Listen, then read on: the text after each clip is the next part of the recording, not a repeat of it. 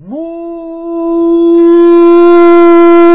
buenos días, ¿cómo estás? Último viernes del año, qué emoción. ¿Ya estás listo? ¿Ya tienes las uvas para este sábado a las 12 de la noche y empezar con todo este 2023? Pues si es así, comenzamos. El Club de Teo. Para iniciar el día de la mejor manera, la Tapatía presenta. Un programa para toda la familia. El Club de Teo. La música, la nostalgia. Un concepto familiar para chicos y grandes. Bienvenidos. Del dicho al hecho. Oye, Teo, si yo no tengo las uvas, ¿no podemos comenzar? No, claro que sí podemos comenzar, abuelo. Pero lo importante es que estemos preparados y no andemos corriendo el día de mañana. Eso es correcto, Teo.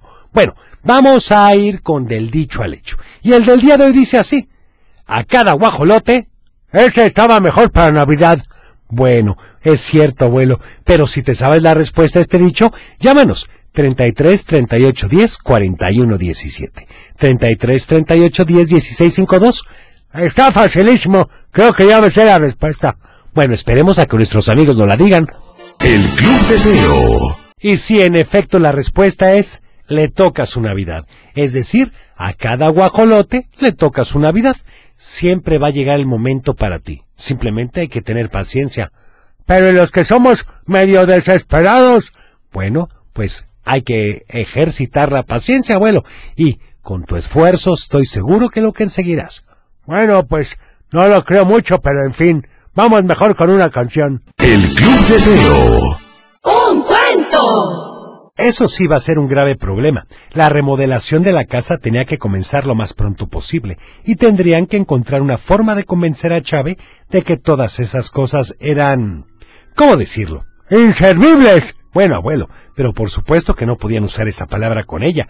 Si lo hacían seguramente les invitaría un té, pero de agua hirviendo. Los hijos de Chávez sabían que Rafael era el único que podía convencerla de desprenderse de todas sus cosas así que le encomendaron la misión a él. Pero la verdad es que comenzó a asustarse, no sabía cómo le iba a hacer. Si ya lo había corrido de su casa una vez, no dudaría en volver a hacerlo, así que tenía que pensar muy bien su plan para lograrlo. Él estaba seguro de que la mejor opción era la donación. Tenía que hacer algo para convencerla de donar todas esas cosas que tenía y que ni siquiera le iban a caber en su casa. Así que comenzó a investigar en dónde habían salido todas las cosas que tenía su abuela en la casa. La única forma de saberlo era sentándose a escucharla, como todas las tardes. La historia que su abuela estaba lista para contarle acerca de esa carpeta tejida con hilo español o de aquellos platos de talavera que le habían llevado de Puebla. Al principio fue una buena idea, pero pronto Rafael se dio cuenta de que tenían que desalojar la casa en menos de un mes y él definitivamente no había logrado todavía que su abuela decidiera deshacerse de cualquiera de esas cosas. Estaba seguro de que si movía un pasador de su caja de pasadores, aunque fueran todos iguales, negros y del mismo tamaño, Chávez se daría cuenta inmediatamente del faltante. Rafael llegó un día muy triste a su casa porque no había logrado nada. Vio que en la casa estaban sus papás y sus tíos platicando precisamente de Chávez, de que tendría que dejar todas sus cosas. Rafael los escuchaba pero no notaba que alguno de ellos estuviera preocupado por ella. Es más, los veías A las 3.30 llegó Rafael a la casa de Chávez. ¡Qué feo caso! El chofer los llevaría a la escuela. Los dos subieron al coche y Chávez iba viendo todas las calles que había dejado de ver hacía años. Le maravillaban los árboles y la cantidad de luz que había fuera a esa hora del día. Iba como una niña pegada al vidrio. Finalmente el coche se detuvo. Rafael abrió la puerta y ayudó a Chávez a bajarse del coche. Cuando bajaron, Chávez se imaginó una enorme escuela, pero en cambio se encontró parada frente a una construcción de un piso, toda blanca con apenas una reja protectora. Entonces le dijo a Rafa, no sabía que ibas a una escuela tan pequeña. Rafael solo sonrió un poco porque él sabía que no era su escuela, pero todavía no podía decir nada. Entonces ayudó a Chávez a entrar al lugar.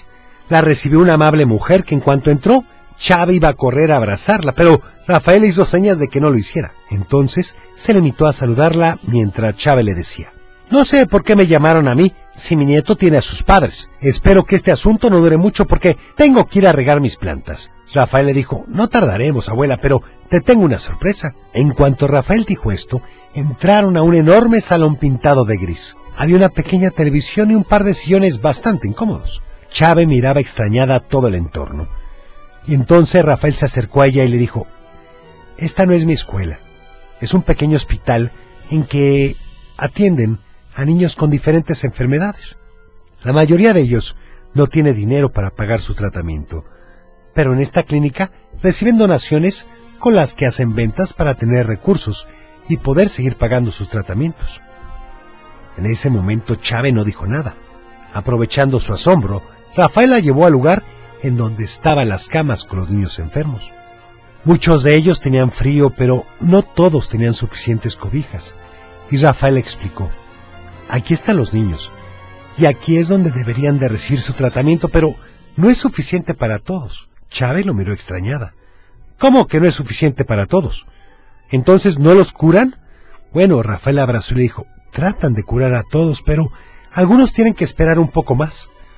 Chávez dijo enojada, ¿cómo que esperar? Esas cosas no pueden esperar. Aprovechando que todavía no había preguntado por qué la había engañado, la llevó a la cocina en la que apenas había una pequeña estufa, pocas ollas y pocos platos. Y ahí le explicó, la estufa no es muy grande, así que hay horarios para comer. No todos los niños comen al mismo tiempo. En cuanto terminó de decir esto, Chávez salió del lugar. Rafael pensó que ahora sí se había enojado. Rafael iba a salir corriendo tras de ella, pero la directora del lugar lo detuvo y le dijo, Rafael, recuerda que dijimos que esto sería solo si ella querría. Rafael recordó que tenía razón. Dejó pasar unos minutos y Chávez entró por la puerta a decirle, te estoy esperando en el coche. Tenemos que ir a la casa. Rafael obedeció y subió al coche. Durante el camino de regreso los dos iban muy pero muy callados. Una vez que llegaron, Chávez pidió a las muchachas que le prepararan un café y una malteada para Rafael. Él pensó que era para suavizar la regañada que le iban a poner, así que se pegó al popote para que fuera menos fuerte. Chávez comenzó a hablar. Ya sé por qué me llevaste ahí, Rafael. Querías que viera que hay gente más necesitada que yo. Querías que notara que me estoy aferrando a cosas sin valor, mientras hay otras personas que tienen otras necesidades. Rafael escuchaba sin saber qué pasaría, y ella siguió. Quiero decirte, Rafael, que eres el primero que no viene a regañarme y a quererse llevar mis cosas. Tú quieres que mis cosas le sirvan a alguien más, pero ¿sabes qué? Cada una de esas cosas tiene un gran valor y no las voy a enviar a ese lugar. Rafael la verdad es que se sintió muy decepcionado, abuelo, pero sabía que era decisión de Chávez. Sin embargo, ella siguió hablando. No las voy a enviar porque a nadie le sirven esas cosas. Voy a contratar a alguien que se encargue de venderlas y una vez que lo haya hecho, el dinero recaudado lo enviaré a esa institución para que a ningún niño le falte tratamiento ni comida. Rafael no lo podía creer. No había hecho gran cosa y había logrado que su abuela lo decidiera casi sola, pero no había terminado. Comenzó a decirle, y no solo eso, Rafael, ese lugar recibirá una ayuda mensual, porque lo que yo les dé no les alcanzará por mucho tiempo.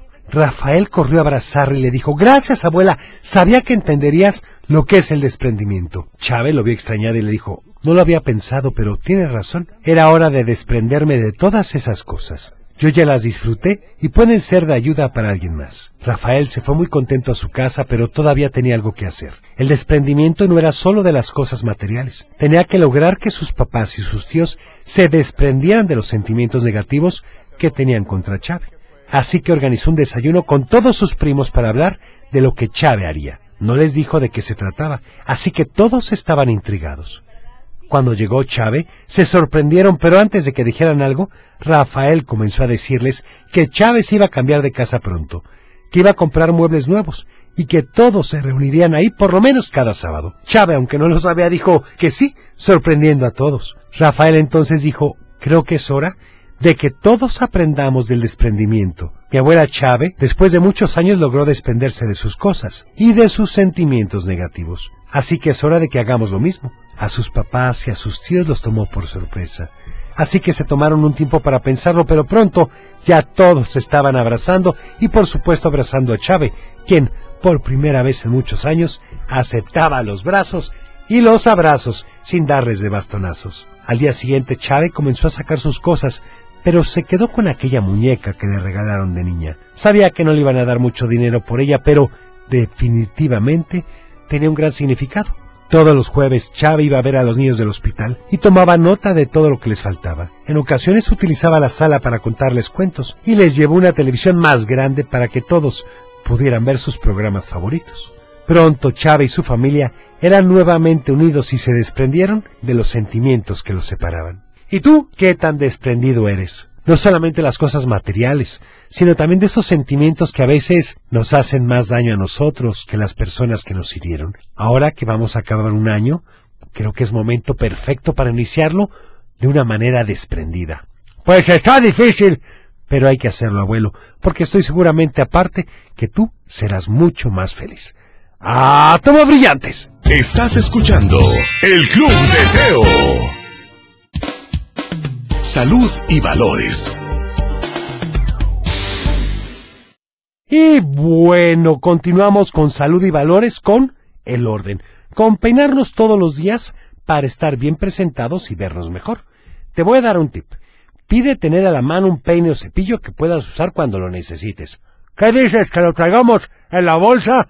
No, pero que sí en el baño tengas tú tu cepillo o tu peine para que de repente cuando te salgas de bañar o vayas a irte, no sé, a esta cena de año nuevo, pues tengas con qué peinarte, si no, ¿cómo le vas a hacer? Bueno, eso es correcto. Yo no necesito porque no tengo mucho pelo. Bueno, pero los que sí, abuelo, qué mejor que verse arreglados, ordenados y cerrar este año con broche de oro. Y muy bien presentados. El Club de Teo. El Club de Teo. Adivinanza. Y la adivinanza del día de hoy dice así. Yo tengo calor y frío, y no frío sin calor, y sin ser mar ni río, peces he tenido yo. ¿Qué soy? ¡Ay, caray, otra vez, Teo! Yo tengo calor y frío, y no frío sin calor, y sin ser mar ni río, peces he tenido yo. ¿Qué es? Creo que tengo una idea, Teo. Bueno, esperamos a que nos dé la respuesta, abuelo. Ya lo saben, puede ser por WhatsApp o vía telefónica. Te esperamos. El Club de Teo. ¿Te puedo decir la respuesta, Teo? Bueno, a ver, ¿cuál es, abuelo? ¿Será un sartén? Es correcto, abuelo. Yo tengo calor y frío, y no frío sin calor, y sin ser mar ni río, peces he tenido yo, que soy pues el sartén. ¿Ves? Yo me las sé todas, Teo. Bueno, vamos a decir que sí, abuelo. Mejor vamos con otra canción. El Club de Teo. Y bueno, ya tenemos que recordarte que nos sigas en todas las redes sociales. Facebook, Twitter, Instagram y TikTok como arroba el Club de Teo y todos los programas están en podcast, en iPodcast, en Amazon Music, en iHeartRadio y en Spotify. Así que ingresa y escucha tus saludos, también los cuentos que están completitos y no tienes pretexto para escucharlos ya. El Club de Teo. Bueno, ya me tengo que despedir. Gracias por haber estado con nosotros. Hoy cerramos, pues, ni más ni menos que el año 2022. Y esperamos verte en el 2023. Te deseamos lo mejor. Salud, amor y que siempre estés con tus seres queridos. Lo demás es añadidura y es adicional. Teniendo salud y amor, creo que lo demás sale sobrando. Así que muy, pero muy feliz 2023. ¡Felicidades! Mira tu corazón, ¡Felicidades! nos vemos en tu imaginación y como siempre te deseo paz.